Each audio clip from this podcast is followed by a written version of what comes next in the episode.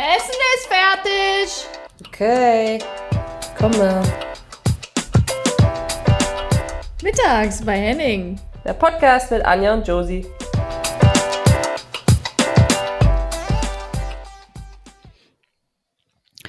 Joes, herzlich willkommen mittags bei Henning. Anja, mit wie geht's Henning dir? und Mittag. Da Man- guckt sie. Manchmal Da bin ich guckst du. selber überrascht. Weißt Was du was? Ich muss jetzt mal dazwischen grätschen, weil ich glaube, wir werden heute des Öfteren die Grätsche auspacken müssen, weil wir haben eine Gastfolge und ich freue mich so, dass sie da ist. Ähm, wir holen sie gleich rein, aber deswegen habe ich schon mal den ersten Test gemacht zur Anja Mittag Gedächtnisgrätsche von hinten. Ja, aber nur wirklich fair, Ball geholt und weiter geht's. Ähm, weil wir, glaube ich, so krass viele Themen haben werden, ähm, dass das äh, eine Herausforderung wird für uns beide. Eine schöne. Ja, ich bin äh, sehr gespannt und ich glaube, wir müssen hier gar nicht so viel Trambum machen. Das heben wir uns auch für unsere nächste Folge, Josie, wenn wir vielleicht wieder alleine sind. Ähm, Genau. Wir begrüßen heute nämlich Monika Stab. Ich glaube, man kann sie selbst sagen als Fußballentwicklungshelferin, wenn man das so sagen kann. In, äh, du hast vor uns gesagt, in 88 Länder bereist und äh, unterstützt und geholfen und den Frauenfußball und Mädchenfußball gefördert und gefordert. Ähm, ja, wir begrüßen dich einfach mal heute in unserer Runde. Ja, einen schönen guten Abend, ihr zwei. Schön, euch wieder mal zu sehen und zu hören. Hi. Ja, sehr schön. Und vielen, vielen Dank, dass äh, du das hier so mit uns mitmachst für die nächste na, knappe Stunde. Gucken wir mal. ähm, wo, wo erwischen wir dich denn gerade? Von wo kommst du gerade her? Ja, ich bin wieder in Riyadh in Saudi-Arabien, wo ich schon seit ähm, ja, anderthalb Jahren bin und da mehr oder weniger auch wohne und war gerade in Kathmandu in Nepal, haben da ein sehr schönes äh, Frauenfußballprojekt mit der UEFA gemacht, die also auch sehr, sehr viel dem Frauenfußball sich widmet und äh, da bin ich immer wieder mal dabei und eigentlich hatte ich Urlaub gehabt, weil Ramadan war und äh, die ja jetzt Eid feiern, so ein bisschen mit unserem ja, Christmas, Weihnachten zu vergleichen. Und da war ich jetzt ja sogar mal kurz in Sierra Leone, in Uganda und Botswana und Nepal. Aber tolle, tolle Länder, tolle, ja, aufregend, spannende, ähm, wie sagt man, äh, dem Frauenfußball natürlich immer wieder tolle Menschen, die man begegnet und denen man halt auch immer wieder Hoffnung gibt oder ihnen Zuspruch äh, nicht aufzugeben, weil das ist immer so mein, mein größtes Anliegen, wenn immer ich herumreise, äh, dran zu bleiben. Und ja, das haben wir ja früher genauso gemacht für eure Generation. Ich bin ja schon bisschen älter, aber wir haben, glaube ich, schon da einiges gemacht und da war ich jetzt auch gerade wieder, wie gesagt, unterwegs. Ähm, bevor, weil du gerade nämlich früher gesagt hast und so wie ich dich nämlich kennengelernt habe, weiß ich damals noch als junge Spielerin, ich bin zu Turbine Potsdam gekommen.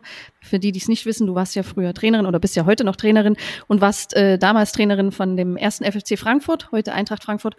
Und ähm, ich weiß, wir haben den ersten Titel 2004 äh, in 2004 genau, ich glaube in der Saison und haben äh, quasi, es gab so eine kleine Wachablösung. Ähm, zuvor war es ja immer FFC Frankfurt und ähm, mit dir damals und dann kamen wir und haben so ein bisschen, zumindest für ein paar Jahre, äh, für Unordnung gesagt und äh, gesorgt. Und da erinnere ich mich natürlich noch äh, gut an dich, weil du ja da auch eine sehr bekannte Trainerin warst, auf, äh, gegen die wir oft gespielt haben als Team. Und äh, ihr hattet natürlich auch brutal gute Spielerin und äh, das war für uns ein absolutes Highlight, euch da so ein bisschen zu ärgern. Ähm, aber ja, deswegen erinnere ich mich an dich. Aber seitdem hast du ja viele Stationen genommen. Das ist ja, äh, ja, Wahnsinn. Wahnsinn. Das ist wie so eine Weltkarte, ne?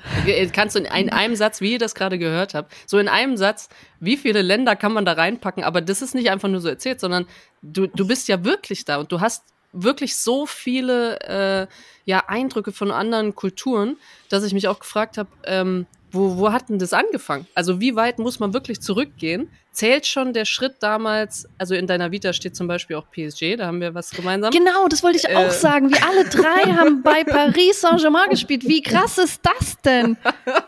Ja, das ist schon äh, eine Weile her, in den 80ern. Also da war, kann ich euch sagen, äh, der Frauenfußball, der existierte da, aber natürlich alles in etwas äh, kleinerer Form und sicher nicht mit dem zu vergleichen, was da heute ist. Und ich hatte ja auch bei Queens Park Ranger in England England gespielt, nachdem ich da versucht habe, durch meinen Beruf, äh, Hotelfachfrau, wollte ich Englisch lernen, so bin ich so ein bisschen in England äh, hängen geblieben und habe da auch eigentlich ja durch den Fußball sehr schnell Englisch gelernt, was mir natürlich heute hilft bei meiner ähm, bei meinen Reisen und äh, so äh, durch die Welt. Englisch ist natürlich einfach erforderlich und das äh, war schon damals geil.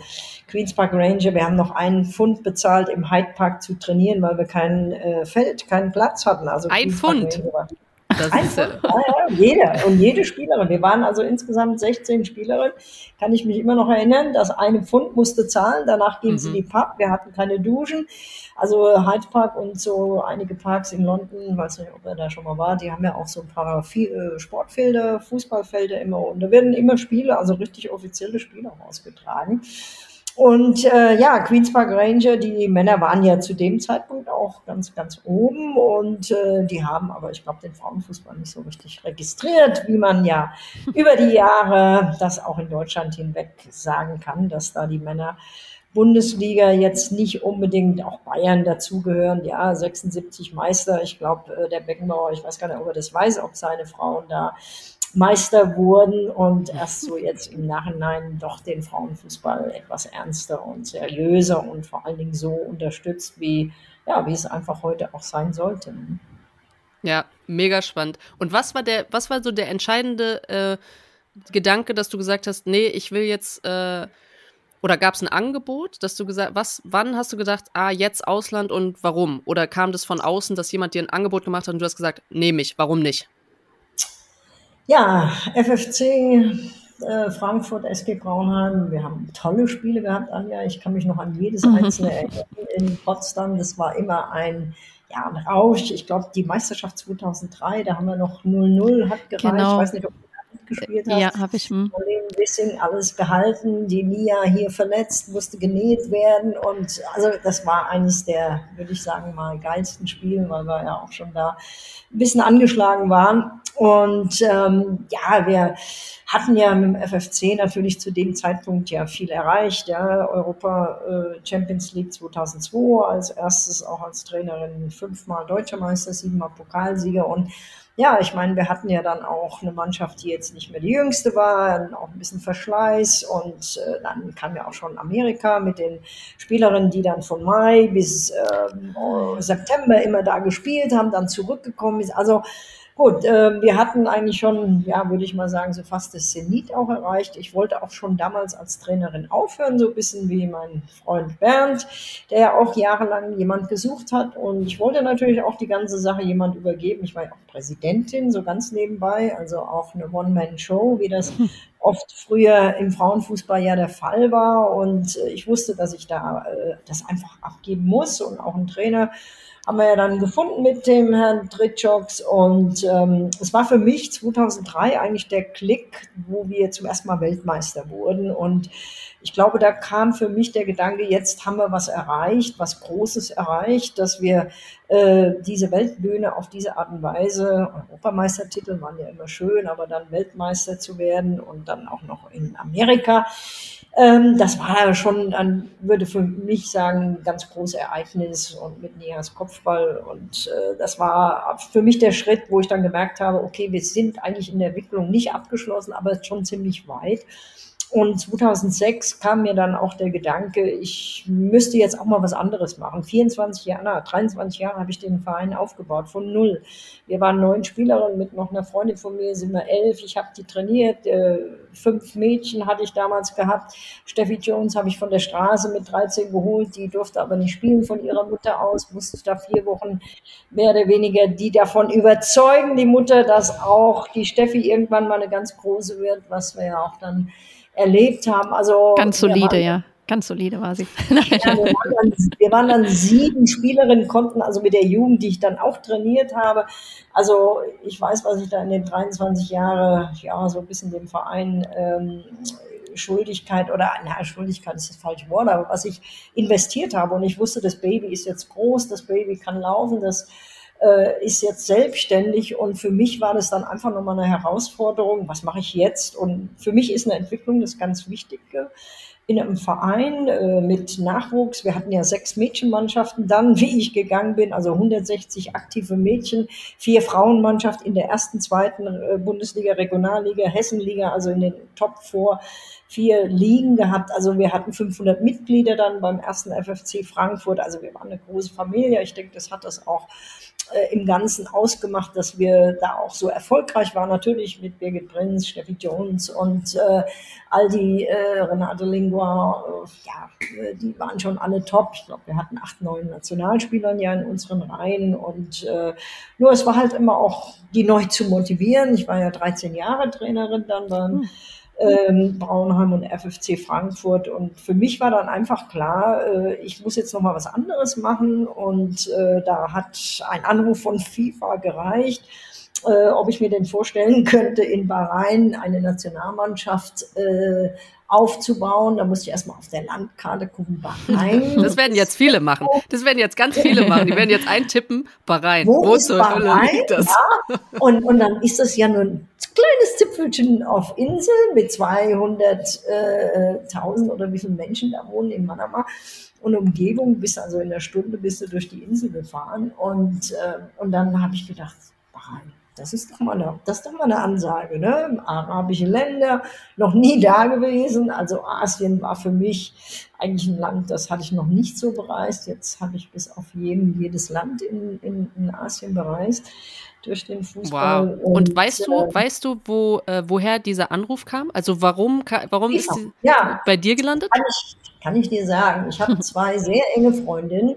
Mit dem habe ich so mehr oder weniger meinen Plan besprochen, wie das so ist, äh, hinter verschlossenen Türen. Und ich habe gesagt, okay, die nächste Wahl beim, ähm, die war im Frühjahr, beim ersten FFC Frankfurt werde ich mich nicht mehr als Präsidentin stellen, äh, war ja dann sportliche Leiterin und ich werde meine Ämter abgeben zum Jahresende. Ich wollte es aber schön alles beenden und wusste, dass ich eine Auszeit für mich, für ja, einfach vom Gefühl her, da liefen halt manche Dinge nicht so ganz, wie ich mir das auch vorgestellt habe, aber vielleicht ist da auch zu viel Idealismus in meiner Person oder das Geld hat ja immer mehr eine Rolle gespielt. Ich meine, das habt ihr ja alles mitbekommen. Es war dann, äh, glaube ich, auch ja, so ein bisschen das, das, das alte Familienleben, und da bin ich vielleicht auch ein bisschen altmodisch, so das Zusammenhalten, das äh, Zusammenerreichen, äh, das wurde dann auch immer wieder weniger.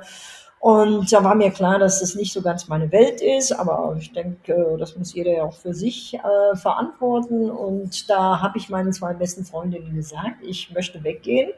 Und eine der beiden, ich habe gesagt, keiner darf das wissen, weil ich bin ja auch äh, ne, FFC, so wie bisschen Bernd, eine Institution gewesen und ich wollte das auch nicht von heute auf morgen, dass es jeder dann mitbekommt. Ich wollte das langsam ranführen.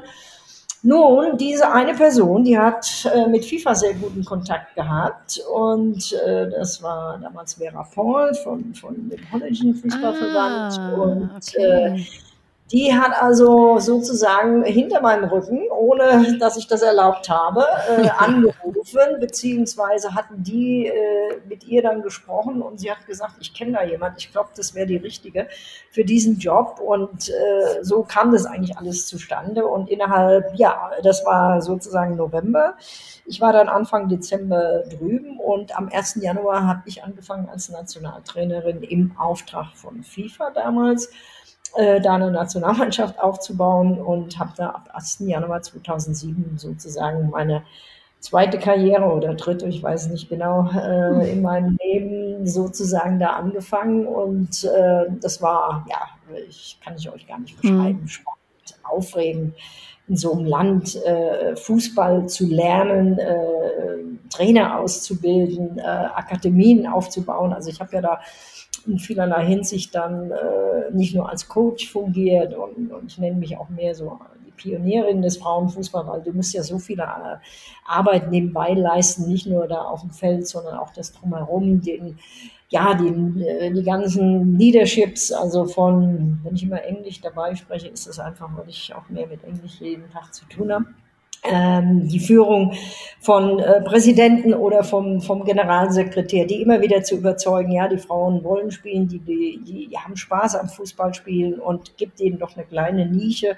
Ich habe immer so gesagt, ein großer Kuchen, der wird äh, drei Viertel oder ja mehr sogar von den Männern aufgegessen und wir Frauen wollen einfach ihn mal probieren, wie der Kuchen mhm. schmeckt. Äh, wir wollen einfach mal den tasten, wie man so schön in Englisch sagt. Und, und, und den Rest machen wir schon von alleine, weil ich weiß ja, was Frauen zustande bringen. Ich weiß, was Frauen in der Lage sind, zumindest in der Zeit. Sicher hat sich auch jetzt einiges verändert, aber was wir in der Lage waren, mit kleinen Mitteln, finanziell, mit egal welchen Möglichkeiten, haben wir Großes erreichen können, weil wir daran geglaubt haben, weil wir das wollten, weil wir die Gesellschaft verändern wollten. Wir wollten den Frauenfußball akzeptieren in der Gesellschaft. Wir wollten jedem ja die Möglichkeit geben zum Fußballspielen mit all den Vorurteilen, die wir ja in Deutschland hatten. 1970 ne, war ich elf Jahre, da durfte ich Fußball spielen. Ich habe mit vier Jahren, wie jeder von euch, mit den Jungs gekickt, aber ich durfte in keinem Verein. Ich durfte in keinem Verein Fußball spielen. Das war verboten. Und ist glaub, das das, warum bei dir so ein bisschen auch die Leidenschaft, also weil man könnte, also dass man ganz klar erkennt, dass du äh, Fußball im positiven Sinne Fußball verrückt bist und dass dann eine, eine Leidenschaft und eine Passion da ist und dass das eben nicht dass das eben so lange anhält auch, ja. Also, ähm, dass man nicht mal eben gelöst davon ist und die, sondern die erste Karriere hat vielleicht damit zu tun, die zweite auch noch und die dritte auch, aber auf eine ganz andere Art und Weise und dann auf, von, von drei Seiten äh, irgendwie den Fußball immer wieder neu lieben kann und, und was da drin arbeiten kann und was zurückgeben kann.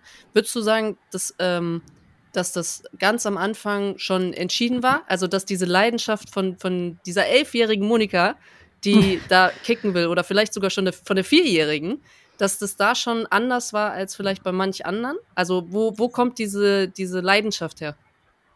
Also nochmal ganz, ganz kurz auszuholen. Ich sollte eigentlich ein Jungen werden, was natürlich äh, mein Vater sehr enttäuscht war. Er hatte zwei Töchter. Ja, das kann man manchmal nicht beeinflussen. Nein, kann man nicht. Und, und äh, ich sollte die Bäckerei übernehmen. Da sollte natürlich äh, ein, ein Sohn das äh, tun. Und es war dann nicht der Fall. Aber ich denke mal, ich konnte auch ein bisschen kicken. Also das Ballgefühl hatte ich schon. Und äh, das, das Entscheidende absolut ist, mit elf Jahren in einer Erwachsenenmannschaft zu spielen. Ich habe ja nicht da in einer Jugendmannschaft gespielt. Ich war mit Erwachsenen, äh, zehnjährig, zehn Jahre waren die fast alle älter in, in Offenbacher Kickers oder Rosenhöhe, Offenbacher Kickers haben wir gespielt. Äh, dann bin ich ja kurz zu Oberschiel, wir haben da die deutsche Meisterschaft gespielt, aber da war ich schon, wie alt war ich denn? Da war ich schon 17, 16, ja, mit 18 bin ich weg. Ja, 16, 17. Und ich habe ja irgendwas übersprungen. Ja. Ich habe ja irgendwie meine Jugend äh, bin zwar in die Schule gegangen, wie jeder andere, habe dann auch äh, mit Ach und Krach meine mittlere Reife absolviert, weil wir mehr morgens um 5 Uhr aufstehen mussten und Brötchen backen helfen, meinem Vater und meiner Mutter. Und, und wir haben halt sehr, sehr viel arbeiten müssen. Ich denke, das ist auch vielleicht ein Grund, warum ich noch mit äh, 64 jetzt äh, ja in den Temperaturen oder das aushalten kann von mhm. äh, Reisen immer hin und her. Und dieses elfjährige Mädchen, das dann auf einmal Fußball spielen durfte, hat mich sicherlich absolut geprägt und es wird mir auch immer bewusster, so ein bisschen je älter ich werde und je mehr ich über auch ein bisschen meine Geschichte erzähle.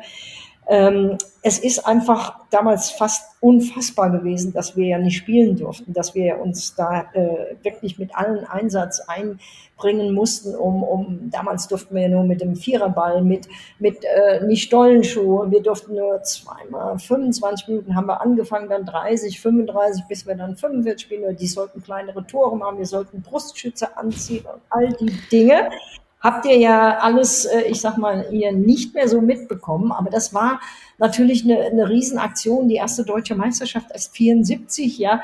Ähm, UEFA hat gesagt, wir spielen eine Europameisterschaft. Wo ist Deutschland? Oh, Deutschland, äh, ja, ihr müsst jetzt mal sehen, dass ihr eine Nationalmannschaft zusammenkommt. Und es war ja auch relativ spät.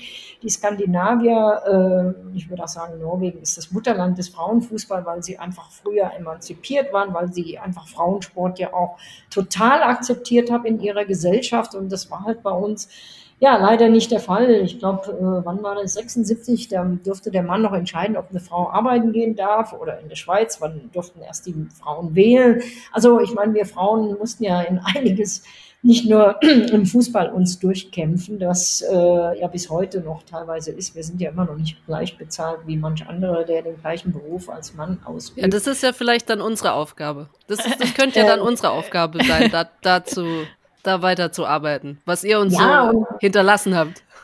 Absolut. Und ich meine, dieser Kampf, den ich jahrelang in Deutschland geführt habe, gerade in der Anfangszeit, ich sag mal so die 80er, äh, wir hatten 3500 Zuschauer im ersten Spiel auf der Rosenhöhe. Die waren aber alle da, um die großen, dicken Brüsten zu sehen, wie die hin und her jonglieren. Ja, ich meine, äh, Trikottausch, diese Sprüche kennt ihr ja alle oder, oder ich gehe mit euch duschen und, und wir mussten also viel, viel aushalten, bis, sagen wir mal so, ja, die 90er waren dann natürlich besser, weil wir dann mit der Bundesliga begonnen haben oder die zweitgleisige. Ähm, aber es ist halt damals äh, eine schwierige Zeit gewesen, die wir da durchmachen mussten, so in den 80ern. Ja, und die 90er waren natürlich dann schon viel ansprechender, die, natürlich das Niveau wurde besser und wir wurden auch immer mehr anerkannt in der Gesellschaft. Und dann der große Sprung natürlich 2003, abgesehen von 89, wo wir die erste Europameisterschaft geholt haben. Und ich weiß noch 81, wie dann hieß, ja, ihr müsst jetzt in der Nationalmannschaft, dann ja, wir haben aber keinen Trainer. Und dann wurde doch der Gero Bisans einfach dahingestellt, der sagt, ich habe mit Frauenfußball nichts am Hut, du kannst das machen, du musst das machen, ja. Und Anne Trabant war ja noch damals äh, die Co-Trainerin erst, aber die hat natürlich mit Bergisch Gladbach äh, sehr viel zu tun gehabt, wurde ja, äh, ich glaube, elfmal oder wie viel deutsche Meister, ich glaube, die hält immer noch den Rekord äh, mit ihrer Mannschaft, dann Siegen, dann FSV, dann wir, dann Potsdam, Wolfsburg. Es hat ja immer so ein bisschen so eine Zeit lang, immer so eine Mannschaft äh, jahrelang so auf den Erfolgsweg geführt und ähm, und da muss man einfach sehen, heute hat sich das alles schon so positiv verändert. Ja. Das stimmt, das aber ich glaube, du bist schon Expertin für mitbekommen zu haben, wie man, wie sich selbst und wie man selbst, glaube ich, und Frauen äh, eine Nationalmannschaft gründen. Ich glaube, das ist ja was, was sich durchzieht, äh, jetzt auch in deiner Vita, weil du eben halt eben auch live dabei bist, wie das in anderen Ländern, die noch keine Nationalmannschaft haben, wie sich da etwas gründet. Also ich schmeiß mal so ein paar Zahlen rein. Wenn ich jetzt sage einfach aus 300 äh, Mädels und, und jungen Frauen 30 rauszusuchen, die eine mhm. National in der Nationalmannschaft spielen können. Also ey, überhaupt mal einen Kader zu kreieren, überhaupt mal Strukturen zu kreieren. Natürlich macht die FIFA, ähm, geht, geht, gehen jährlich auch immer Budgets raus, ne, um für Entwicklungsarbeit, haben ein eigenes Genre dafür. Aber äh, trotzdem ist das ja was anderes, dahin zu reisen, vor Ort auch zu wohnen. Also das hast du ja vorhin auch anfangs gesagt.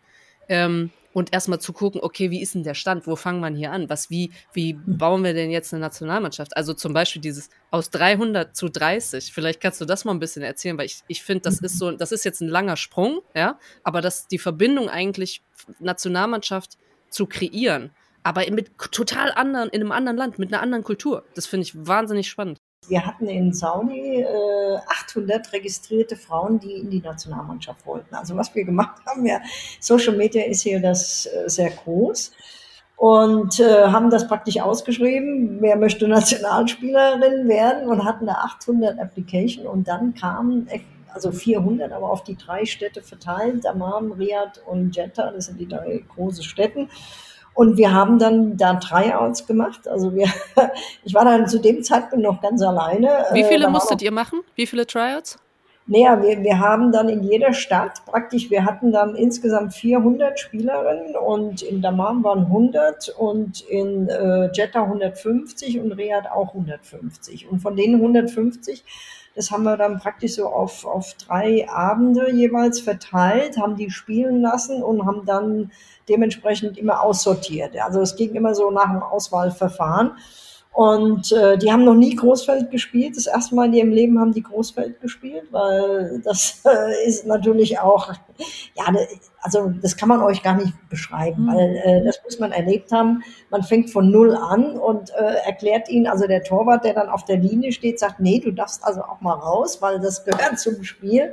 Ähm, und, äh, Abseits kannten sie gar nicht oder eine Viererkette, da ist jeder irgendwo, wo der Ball war, wie so ein kleinen F-Jugend, kann man sich das vorstellen. Da, wo der Ball ist, da muss ich auch sein. Also das war schon äh, eine Riesenherausforderung, von da die Besten rauszusuchen. Und genau das haben wir dann gemacht nach einem längeren Verfahren und hatten dann 35. Da haben wir dann das erste Hauptcamp gehabt, äh, nachdem wir die, so eine Art äh, Meisterschaft durchgespielt haben. Und das Problem war, da war Corona ja noch ein bisschen aktiv. Und da hatten wir also von den 35 waren dann nur zwölf im Training. Die Rest hatten alle Covid, äh, oh. Corona, weil die nachts gefeiert haben, weil der Tag, zwei Tage davor wurde die Meisterschaft sozusagen entschieden und alle haben im Hotel gefeiert. Und eins kann ich euch sagen, auch ohne Alkohol sind die richtig top. Die Mädels, wenn die Musik hören, dann feiern die durch die Nacht. Also da geht richtig was ab. Und ähm, da war dann für mich mit zwölf Leuten erstmal, ja, was soll ich mit zwölf Leuten eine Nationalmannschaft gründen? Und dann ähm, haben wir dann gewartet, bis alle so wieder aus ihrer Quarantäne raus sind und haben dann sage und schreibe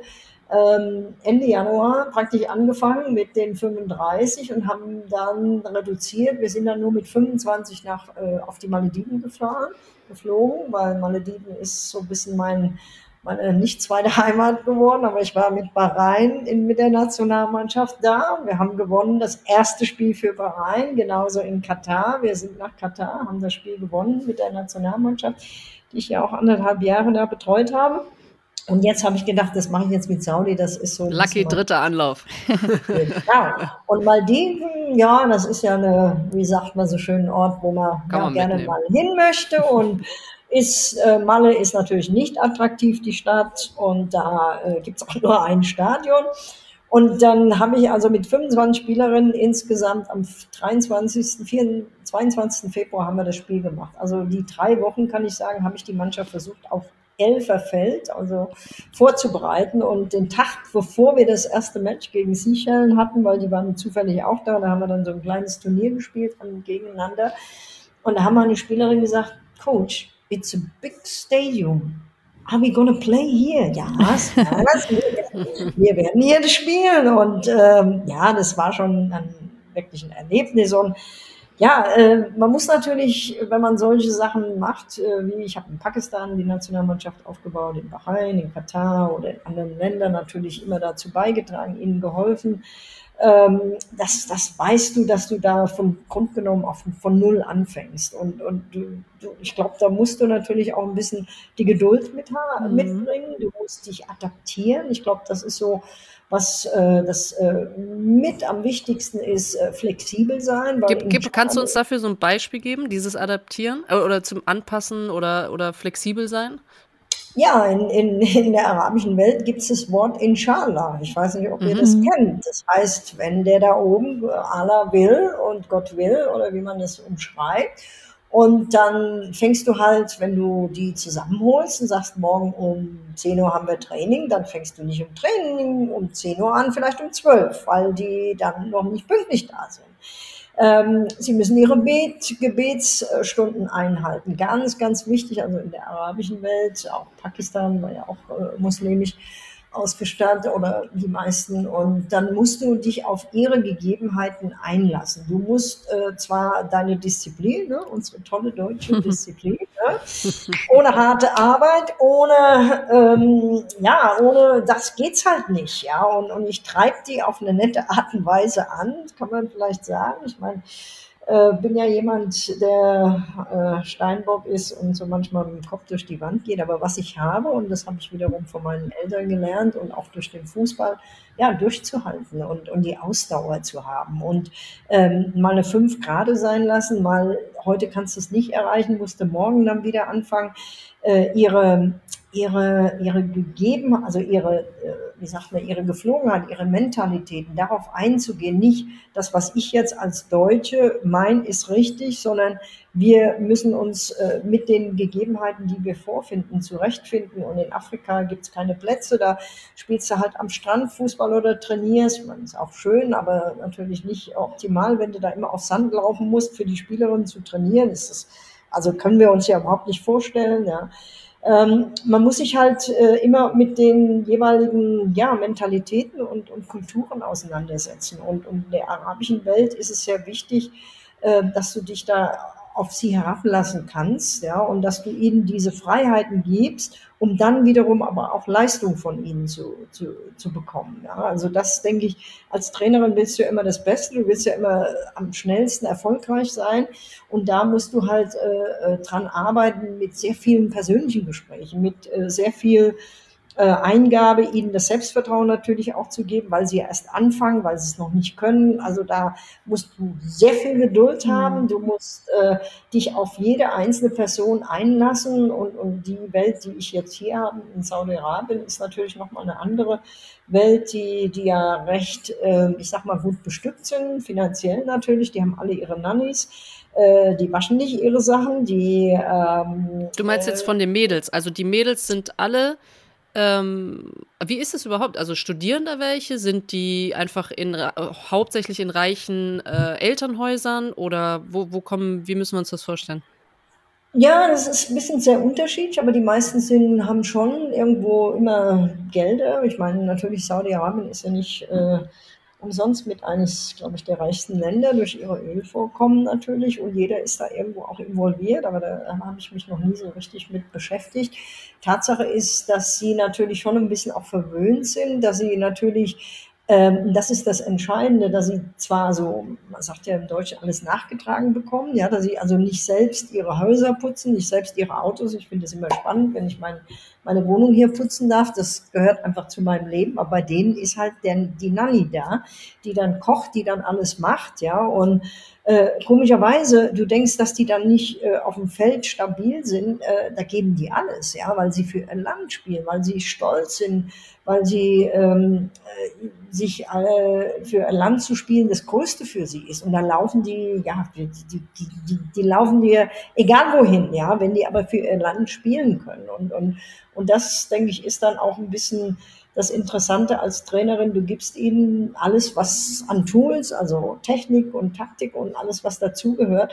Und die hören noch auf dich. Ne? Das ist ja auch ganz schön so, wenn du als Trainerin gehört wirst und die setzen das dann um. Und da gibt's also nicht Fragen wie bei uns, warum, wieso, weshalb. Also wir denken, das ist mal besser so. Oder ne, die Diskussion, die man glaube ich, öfter mit Birgit Prinz hatte oder so. Ne? Das ist natürlich schon eine, eine andere Geschichte. Und und, und, und wenn sie dann erfolgreich sind, dann, dann, dann ist es natürlich für dich als Trainerin, weil sie das umgesetzt haben und äh, du ihnen so viel gegeben hast und sie das dann wieder durch Leistungen zurückgeben. Ja, natürlich auf einem ganz äh, niedrigen Niveau. Also wir dürfen da jetzt uns keine äh, Vorstellung machen, dass die äh, jetzt äh, schon so fortgeschritten sind. Auch Bahrain, die haben sich aber jetzt in der FIFA-Rangliste, 87 sind die, wir sind jetzt gerade mit Saudi-Arabien in die FIFA-Rangliste mit 171 gekommen von 187 ähm, Nationalmannschaften und, und die sind alle stolz, ja, und, und, und, und es ist natürlich eins auch, äh, wenn du dabei bist bei diesen Entwicklungen, bei diesen Erfolgsgeschichten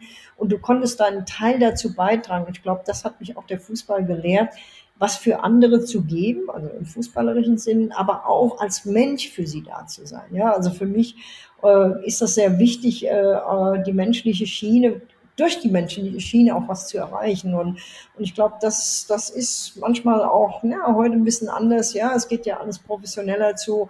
Und da bleibt vielleicht auch manchmal das eine oder andere auf der Strecke. Und, und meine Spielerin, meine ehemaligen Spieler, ich meine jetzt nicht die nationalen Spieler, aber die so im Verein waren, die kommen heute alle und sagen, puh, du warst ein harter Knochen. Ja, also ich war nicht ganz so wie Bernd, also ich glaube schon ein bisschen softer.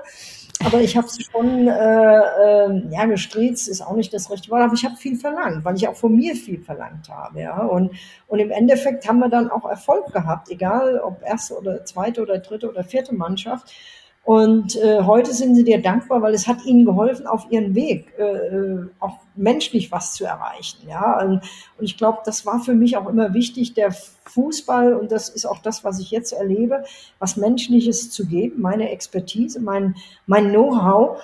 Und sie können das dann für sich nutzen, sind stolz und können das weitergeben. Und, und, und das, das, das ist einfach das Größte, was du machen kannst im Leben, was für dich am Anfang äh, eine Erfahrung war, zu lernen, als natürlich Pro-Lizenzlehrer dann auch alle äh, Lizenzen zu erwerben und natürlich auch da viel, viel mitzubekommen. Aber diese Erfahrung mit Menschen, und das ist das, was das Ausland dir auch gibt, in die Kulturen einzutauschen, auf Boden zu sitzen, mit der Hand zu essen. Ich meine, das sind wir vielleicht nicht ganz so gewohnt, ja. Äh, die Familien kennenzulernen, wie eng dieser Bund der Familie ist, dann auch, was äh, Familie für die bedeutet, wo ich manchmal denke, hm, ja, wir schicken unsere Eltern irgendwo ins Altersheim, dann ist alles wunderbar und das gibt's halt in diesen Bereichen, in diesen Ländern nicht. Da ist wirklich ein ganz, ganz großer Zusammenhalt in der Familie. Und das finde ich auch wieder toll, so wie es halt auch im Fußball ist, eine große Familie. Und ja, vielleicht lebe ich da ein bisschen noch in der idealistischen Welt oder utopischen Welt, äh, zu sagen, wir sind eine große Familie und wir können gemeinsam viel erreichen. Und das ist für mich auch das Wichtige, das Gemeinsame. Ja. Ja, habe ich jetzt meine Frage beantwortet? Mehrere Fragen. Einmal. Ja, ich streiche hier schon mal zehn durch. Aber würdest du das, würdest du das von dir äh, behaupten? Das würde mich. Ähm, ah, das ist eine gute Frage. Anja, ich habe eine random question. Okay, ich würde warte. eine random question reinhauen. Random question. Okay, und zwar würde mich interessieren bei euch beiden, und ich würde Monika mal den, Vor den Vorrang geben, Anja, ähm, wo, wenn ihr unterscheiden müsstet, ob ihr eher Pessimist, Optimist, Realist und ich würde noch einen vierten reinpacken, der eigentlich da gar nichts zu suchen hat, aber der fällt mir gerade noch so ein. Idealist, also Optimist, Pessimist, Realist, Idealist. Wo würdet ihr euch sehen und warum? Und Anja, Anja verzweifelt schon. Guck, Monika, siehst du das? Sie liebt solche Fragen. Die können, da Oh. kann ich sie jagen. Aber die sind doch schön, die Fragen. Ja, ich bin natürlich, äh, ich glaube, durch und durch Idealist. Ich glaube äh, an das Miteinander und, und natürlich auch der Fußball, immer wieder aufzustehen, optimistisch zu sein. Auch äh, kann ich euch sagen, ich habe so viel in der Hinsicht auch in Deutschland erlebt, wo du einfach sagst, warum machst du das? Warum stehst du immer hier und bist für die anderen da? Und dann weißt du aber, es, es, hat, einen, es hat einen Sinn, es, es ist einen guten Zweck. Und äh, die, die Spielerinnen damals natürlich brauchten so eine Führung. Ich selbst natürlich mit elf Jahren äh, ja keine oder eine Führung hatte mit einer erwachsenen Mannschaft. Und, und das war für mich immer wichtig. Und ich glaube, da habe ich sehr früh angefangen, äh, dieses umzusetzen. Und Idealist und Optimist, ohne das, äh, ich weiß nicht, ob ich heute noch so gesund und äh, glücklich und zufrieden mit meinem Leben bin, äh, wenn ich nicht diese zwei wichtige Attribute habe, hätte oder habe. Ja. Ja, das, äh, ich habe, äh, es gibt so einen ungefähr 15-minütigen äh, Beitrag von dir auf ZDF über deine Tätigkeit in Saudi-Arabien. Und das ist so krass, weil man sieht dich mit über 60 Jahren noch über den Platz Tricks vormachen. Und ich denke mir so, ey, oh, könnte ich so mit über 60 noch über den Platz schreiben? Das wäre, das wäre meine optimistische Vision. genau. Also äh, wirklich, da ziehe ich einen Hut ab. Also das ist so meine Wunschvorstellung. Nee, also ich würde mich äh, selber, glaube ich, so als optimistisch realistisch irgendwas dazwischen einschätzen. Ähm, ich glaube so jetzt so ganz spontan, Josie. Ähm, aber wie, wo siehst du dich denn, Josie? Hm. Warte, warte, du kommst mir viel Ja. zu kurz weg. Also du bist, also du bist zwischen Optimist und Nein, Realist, ich würde mich gesagt? beid, beides. Also ich bin so ein optimistischer Realist. Hä? Geht das? Ein optimistischer Realist. Ja, wobei ich glaube, dass immer eins Überhand hat. Und wenn es kritisch wird, dann bist du eher was? Ach komm jetzt, jetzt drück doch mal Komm, beide Augen komm. zu. Ja, gut. Na, äh, nur weil Monika gesagt hat, manchmal muss man auch fünf gerade sein lassen. Also, Du bist jetzt in meinem Entwicklungsprojekt und ich lasse jetzt fünf gerade sein. Ähm, ja, ich bin äh, 100% auch bei Idealist und Optimist. Ähm, und Idealisten und Optimisten reden nicht so gerne eigentlich über Dinge, die, äh, weil sie, glaube ich, schnell akzeptieren, wenn man irgendwo was nicht ändern kann und greifen eher da, wo man was verändern kann. Ähm, aber mich würde trotzdem interessieren, wann so, und das können ja trotzdem Situationen gewesen sein, aus denen man wieder lernt, aber wo du wirklich mal auch irgendwie so ein, ein Low hattest oder wo du mal gemerkt hast, oh, ich, hier komme ich irgendwie nicht weiter oder das ist, da, hier bin ich einfach falsch, ich muss woanders hin. Oder einfach, wo du so gemerkt hast, hm, hier muss ich nochmal irgendwie rekalibrieren, ob das die richtige Richtung ist. Du fragst jetzt mich oder deine Ich frage dich, bei Anja weiß ich das. Okay. Ähm, ja, den Punkt kann ich dir genau sagen. Äh, Wir waren ja SG Braunheim jahrelang und haben ja da auch schon angefangen, ein bisschen erfolgreich zu sein. 96 haben wir so zum ersten Mal um die deutsche Meisterschaft mitgespielt. äh, sind dann Zweiter gegen TSV Siegen geworden und äh, wir wussten, dass eigentlich ähm, unser Erfolgsweg natürlich auch durch Sigi Dietrich, der Manager, schon ein bisschen vorgegeben war und dass wir da auf Holzbänken noch, ich weiß nicht, Braunheim kennt ihr wahrscheinlich nicht mehr, wir hatten ja so, das ist die Vorstadt von sozusagen Westfrankfurt, äh, ganz kleiner Platz mit Holzbänken, mit einem ganz kleinen Vereinsheim ähm, haben wir dann angefangen, äh, einen, einen VIP-Raum daraus zu machen und äh, mit tolle Häppchen, mit Lachs und Scampis und was alles. Äh, wir hatten aber keine Tribüne und die Sponsoren mussten wir halt um den Schirm begleiten, wenn es geregnet hat. Und nun ja, also es war dann so, dass wir gemerkt haben, äh, da kommen wir nicht weiter. Und was noch hinzukam, das erste Geld haben wir bekommen, 6000 D-Mark war das noch, ich glaube D-Mark, ja für unseren äh, Vize-Deutscher Meistertitel. Und das haben die Männer, beziehungsweise der Vorstand von SG Braunheim eingesammelt. Und äh, für mich war dann, äh, ich sag, äh, Entschuldigung, aber äh, das ist unser Verdienst. Wir haben jetzt so lange daran gearbeitet und äh, wir, wir hatten also einfach das Recht auf das Geld, weil wir waren diejenigen, die das eingespielt haben. Und da, da fing es schon an, sozusagen dir zu überlegen, was machst du eigentlich hier, wenn du jetzt weiter noch äh, erfolgreich wirst. Und es waren ja damals schon auch äh, DFB-Pokal, ich glaube 60.000 äh, D-Mark damals schon gegeben hat und so, ne, wenn du im Endspiel warst in Berlin. Und wir dann also gar ganz klar gesagt haben, wir müssen unseren eigenen Verein gründen. So geht es nicht weiter. Wir haben die Arbeit, wir haben alles, was wir, also unser ganzer Einsatz und gerade mein Einsatz. Äh, ich hatte ja dann wieder die Bäckerei bei uns zu Hause übernommen, habe also 18 Stunden Tag gehabt, äh, von morgens bis abends in der Bäckerei, dann abends im Verein und habe noch selbst die Mannschaft finanziert. Ich meine, das ging anders nicht. Also ich als Trainer habe äh, nie ein Gehalt bezogen. Das erste Gehalt was ich richtig bekommen habe und meinen Traum erfüllt habe, war dann, wie ich im Ausland gearbeitet habe. Und äh, ich weiß also, was es heißt, so einen Verein zu führen, einen Verein äh, zu finanzieren. Ich glaube, äh, das war auf dem Potsdam ja nicht anders. Äh, bei den kleineren Vereinen, dass du da mit einfach als Sponsor mit dazugehörtest und, und auch Manager Dietrich. Und letztendlich haben wir dann gesagt, wir müssen da raus. Äh, und es war wie so eine Ehe. Wir konnten ja nur raus und in der Bundesliga dann bleiben, wenn der Verein, der, den du verlassen hast, ja damit einverstanden ist. Ja, das geht ja nicht so einfach, dass du von heute auf morgen den Gesamtverein nimmst und wechselst dann zu einem anderen Verein, was ja okay ist. Und da haben die gesagt, die werden 20 Prozent für drei Jahre alle unsere Erfolge abkassieren. Ähm, ich musste also wirklich dreimal schlucken und dann habe ich mir gesagt, warum machst du das alles hier und wieso äh, kann man so jemanden, also äh, das aus der Tasche ziehen, ohne so richtig was dafür getan zu haben. Natürlich haben wir SG Braunheim äh, uns genannt, wir mussten auch Mitgliedsbeitrag äh, ja zahlen und alles, ja. Nur, äh, das war für mich also eine ganz schwere Zeit. Wir haben die drei Jahre überstanden, weil wir nämlich drei Jahre deutscher Meister wurden, drei Jahre Pokalsieger und jedes Mal haben wir hier richtig geblutet. Wir wurden ja erst 99, haben wir uns ja dann verselbstständigt. Mit dem ersten äh, UEFA-Pokal 2002 noch in Eintracht Frankfurt äh, Waldstadion. Und, das heißt, ihr habt dann immer was ab, ihr habt jedes Jahr was abgegeben?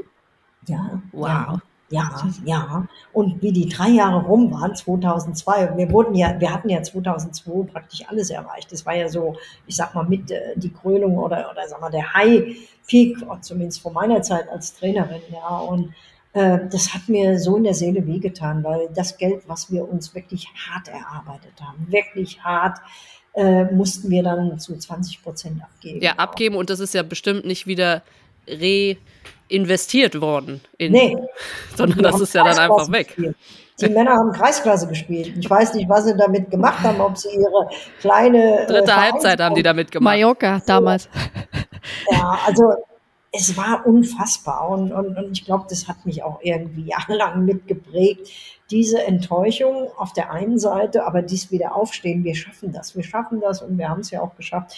Ich bin weggegangen, damals 2007, wir hatten 1,5 Millionen Sponsor-Etat, was ja also zumindest zu der damaligen Zeit ja schon richtig, Ja. äh, richtig gut war und, und wir damit ja auch noch weiterhin Erfolge haben konnten, wurden ja dann nochmal zweimal UEFA Cup Sieger in, also äh, Champions League, war es schon Champions League? Nee, ich glaube, es hat 2010 Meinst du, das, wurde das du, das geändert. war der, der höchste Etat? 2010 ne, Ja, genau. hat es dann der Namen geändert, aber wir wurden ja dann noch 2005 gegen Potsdam, ne, haben wir ja da äh, im UEFA Cup gespielt, dann 2007 im Endspiel äh, Umeå, war das, Hm. ja, ich glaube, hat die Manta noch mitgespielt, ja, Hm. waren wir dann in der Commerzbank Arena, also wir hatten ja dann noch immer noch ganz gute Erfolge, deutsche Meister wurden wir nicht mehr. Und ähm, ja, es ging ja dann auch ein bisschen, bisschen, bisschen, bisschen den Berg runter, aber ich hatte das auch schon vorhergesehen.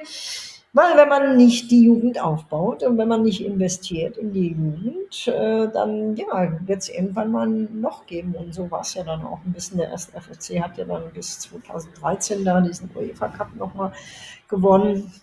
Äh, nicht so allzu viel große Erfolge mehr, äh, Ja. Ich habe mal kurz noch eine Frage, ähm, weil, also das ist ja so, wenn du erzählst und ihr habt das aufgebaut und mit Holzbänken und ihr habt VIP-Raum oder was auch immer und dann siehst du das heute, also das ist ja was, wovon wir profitieren, also Josie, von deiner Arbeit, Monika, also danke auch nochmal und all deine Beteiligten, habt ihr für unsere Generation natürlich super krasse Arbeit geleistet, ja, und jetzt kommt ja die neue Generation, die Jungen und die regen sich jetzt vielleicht, ich jetzt übertreibe, äh, auf, dass sie nach dem Spiel kein Essen bekommen oder kein Shake oder äh, jetzt sind keine Recovery Boots da, um sich zu regenerieren. Das sind ja Sachen, mit denen müsst ihr euch nicht auseinandersetzen. Oder die Sachen werden nicht gewaschen, was auch immer. Und so, du hast ja eine extreme Entwicklung gesehen und siehst du ja auch heute noch oder miterlebt und siehst es heute noch. Findest du, und ich glaube, die Frage kriegst du vielleicht aufgestellt, schön trotzdem zu sehen, dass es jetzt in die richtige Richtung geht? Oder sagst du natürlich, okay, krass, die Arbeit, die ich früher geleistet habe, geht jetzt irgendwie so, die Vereine verlieren da jetzt so ein bisschen? Oder ist es trotzdem irgendwas, wo du ja auch irgendwo stolz bist, weil du hast ja auch einen großen Anteil daran, dass das heute so ist, wie es vielleicht auch ist. Ja, ich meine, man muss natürlich mit der Zeit gehen. Ich bin jetzt, um das mal vorab zu sagen, natürlich nicht der, der High-Technik-Person. ich bin auch nicht in Social Media, all die Dinge. Das ist meine persönliche Meinung, die ich dazu habe. Äh, natürlich muss man mit der Zeit gehen. Es ist auch wichtig, was wir an Entwicklung durchgemacht haben. Und ich denke, wenn heute äh, wie Wolfsburg oder Bayern ja Vollprofis haben, die sollen auch dementsprechend ihr Gehalt bekommen. Die müssen auch ihr Gehalt bekommen, davon leben zu können. Natürlich, was passiert nach ihrer Karriere? Es sind ja nicht alles Nationalspielerinnen, ja. Äh, viele müssen ja zweitgleisig fahren, studieren oder noch einen 20-Stunden-Job machen. Also wir sind ja noch nicht so weit, dass wir sagen können, jeder, jeder der Bundesligisten von den zwölf äh, sind so abgesichert und ähm, dass es noch viel an Entwicklung ja möglich sein muss, ist ja klar. Wir sind auch noch mit Sicherheit in den äh, Sponsorenbereich äh, Geld einzutreiben. Da sind wir bei vielleicht bei 20 Prozent, so sehe ich. Und, und wenn man jetzt mal so ein bisschen unsere englische äh, Freunde anschauen, was die jetzt da fabrizieren, das ist schon unfassbar, ja, unfassbar in Investitionen ähm, mit Spielerinnen, äh, wie sie ihre Werbeaktionen machen, wie sie jetzt ihre Deals mit BBC One, du kannst die Spiele jedes Wochenende anschauen. Also wir haben ja da immer noch sehr, sehr viele Probleme in der Hinsicht, das uns darzustellen. Und da ist es auch noch unglaublich viel zu tun. Also ich denke, die Zeit, die ich erlebt habe, die war schön. Wir haben auf den Tischen getanzt. Tina Turner haben unser ähm, ja, äh, Gin Wodka oder was weiß ich. Wir haben also mit Sicherheit äh, jedes Training genossen und haben da zusammen gefeiert. Aber wir haben nur einmal trainiert damals, dann zweimal, dann dreimal, dann viermal. Ähm, natürlich eine ganz andere Zeit. Und ich bin ja immer ab und zu mal am Brentano-Bad, wenn ich äh, mal in Frankfurt bin. Und ähm, die Wirtin, die sagt, ja, es hat sich schon viel verändert. Die sitzen mir nicht mehr nach dem Spiel zusammen, trinken noch ein. ja. ähm, das gehört aber bei uns, das gehörte einfach dazu. Du hast dann auch zusammen gegessen, du hast noch ein bisschen Zeit miteinander verbracht.